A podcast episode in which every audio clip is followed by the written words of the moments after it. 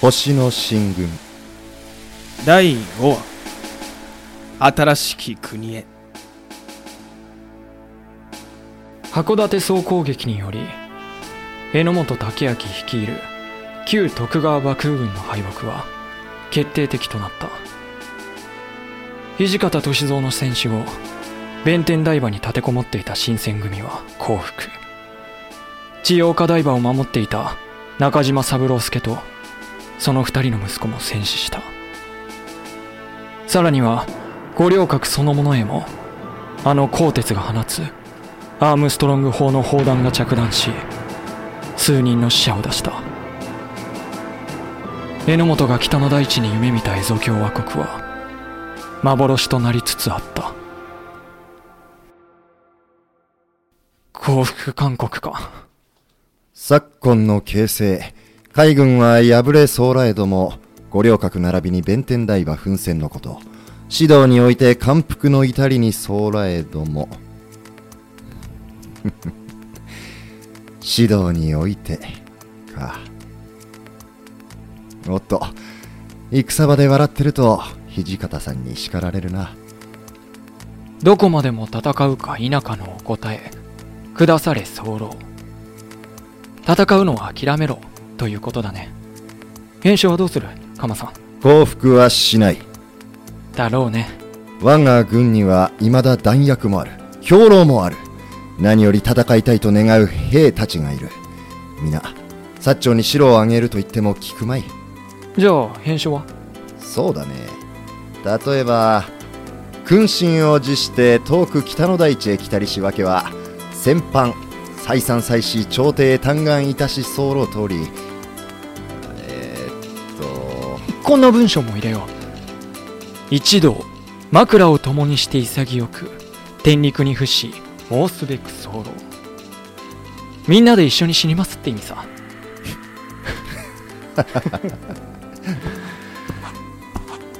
カモさん。ああちょっと。それは？万国戒律全書。海軍が守らなければならない国際的な法律が書いてある。カマさんがオランダ留学から持ち帰った本だね。そうだ。間違いなくこれからの日本にとって必要な書物さ戦争にも国際的な法律があってその法律を破るようなことがあれば結局は世界の一員としては認められない。これを敵の参謀黒田に送る。しかしお主はそれを肌身離さず大切にしていたじゃないか。だからこそ燃やしたくないんだよ。この本は日本にはこれ一組しかない。これからの日本を作る明治新政府軍にこそこの本を学んでほしいのだ。カマさん。笑っておくれ太郎さん。兵には命を捨てさせるくせに榎本鎌次郎は本を大事にしている。こんな大将についてくるとは皆に恨まれるだろうね。お主を恨む者ならくに逃げ出してるさ。にしても。しても？お主らしいよ。榎本さん。やりたいようにやれ。あなたはあなたであり続けるんだ。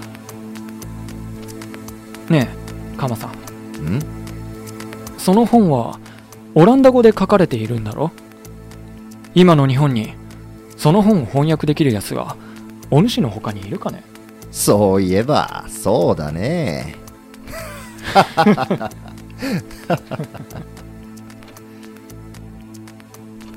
それでも榎本は本を黒田に送った。戦のさなかに本の心配と榎本さおは一体どげなお人じゃ。その夜私は榎本が心配で眠れなかった君大塚君だったね。あ松平副総裁眠れないのですか？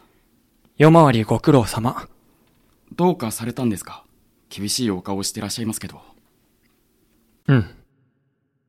今夜榎本総裁を見張っていてくれないか。私では警戒されるだろうから。は？あはい。承知いたしました。頼む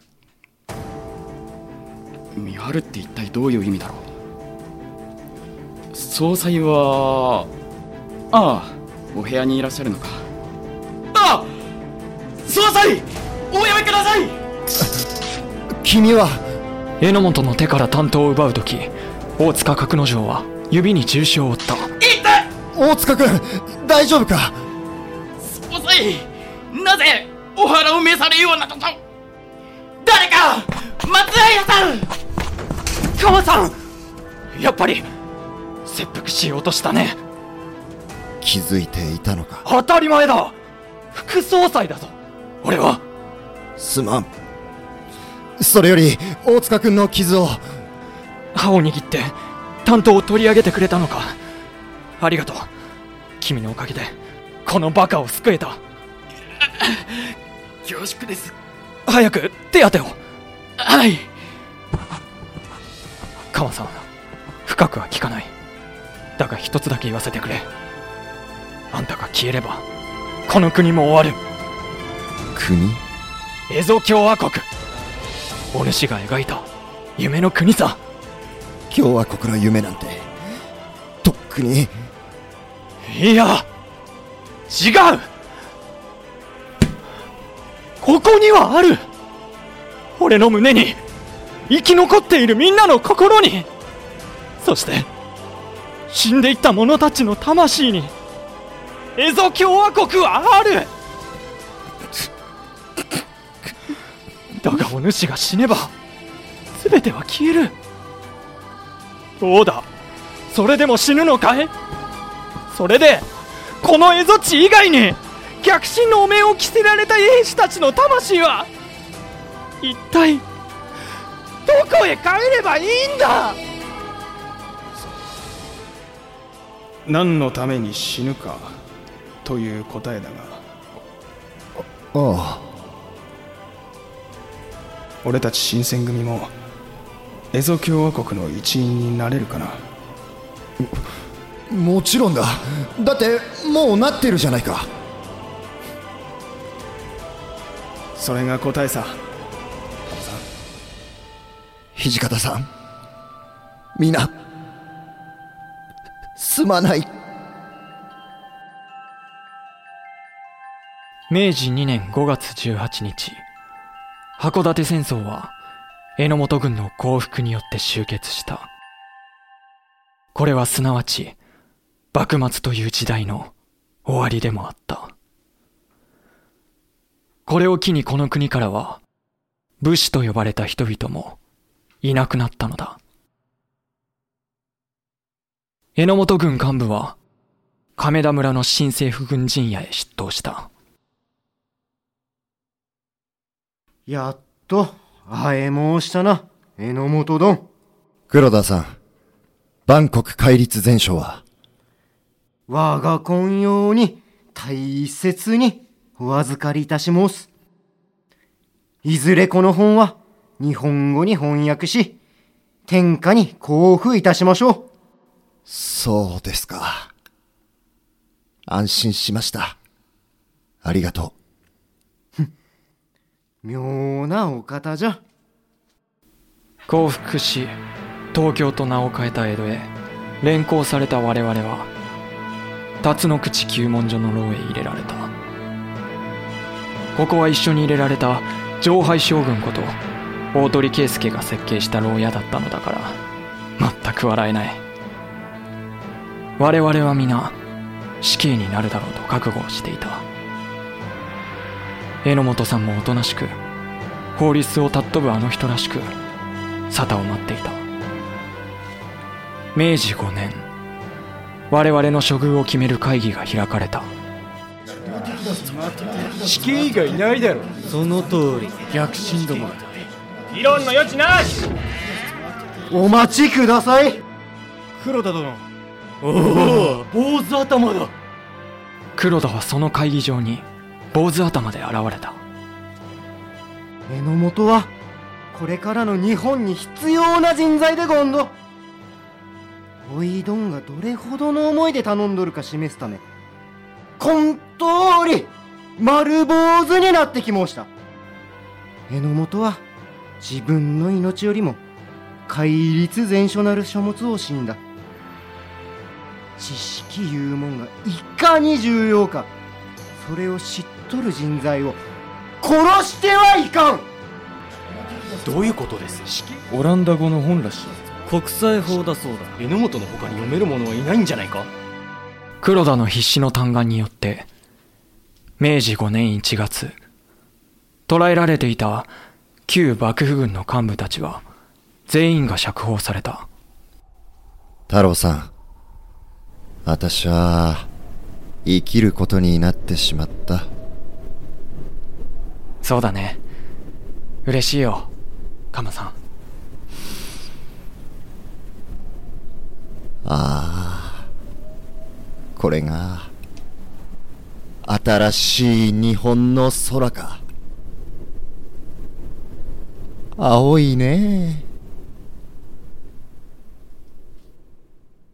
榎本はその後黒田の口利きで開拓使となり再び蝦夷地へ渡ることになった。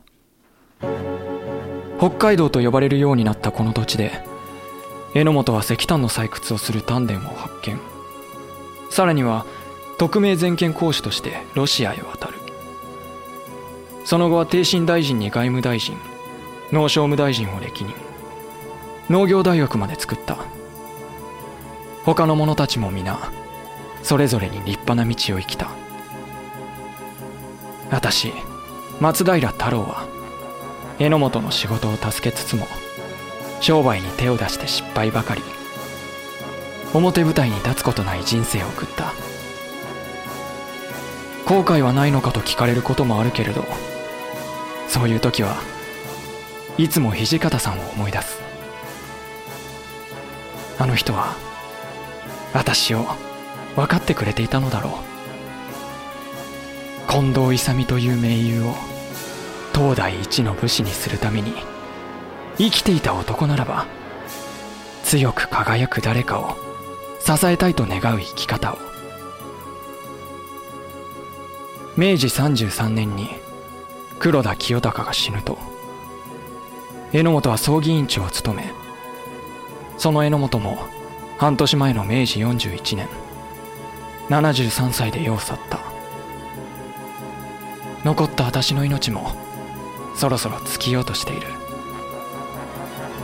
私は思い出す。あの北の大地に輝いた光。今は歴史の彼方で瞬き続ける。蝦夷共和国の物語。後の世の人々も。そう。きっと。この光を見るのだろう。最後のものの二ちの。魂のきらめきを。脚本。日野。壮演出。岡田康出演。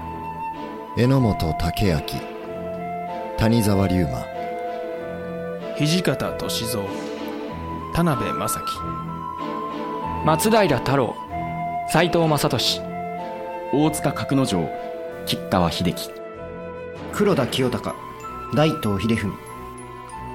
選曲効果小佐子音楽協力アマチャスタジオ協力スタッフアネックス。プロデューサー富山正明。制作株式会社ピトパ。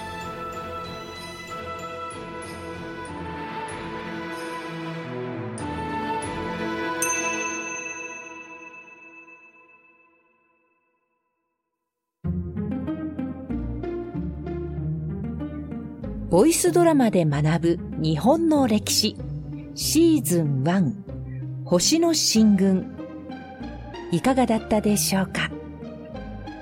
責任感が強くて残された幕臣のために夢を実現させようとするもそれを叶えるための実践経験が乏しい榎本と愚直に戦いの場に身を置き続けて武士としての最後を探していた土方。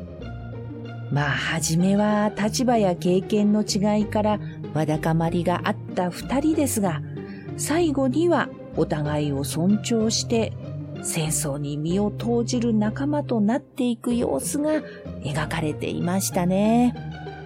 しかし、侍土方は、この函館戦争の中、武士として最後を遂げます。一方、オランダへの留学経験や万国戒律全書を翻訳、理解している知識の人、榎本は明治新政府の要人として生き残る道が与えられることになったわけです。これは一つの時代の流れの体現と言ってもいいのかもしれません。さて、次回はエピローグ回として私、ナビゲーターの熊谷陽子がシーズン1星の進軍を書き起こしてくださった作家日野壮さんに今回の物語についてインタビューをしてきましたのでそちらを公開いたします。どうぞお楽しみに。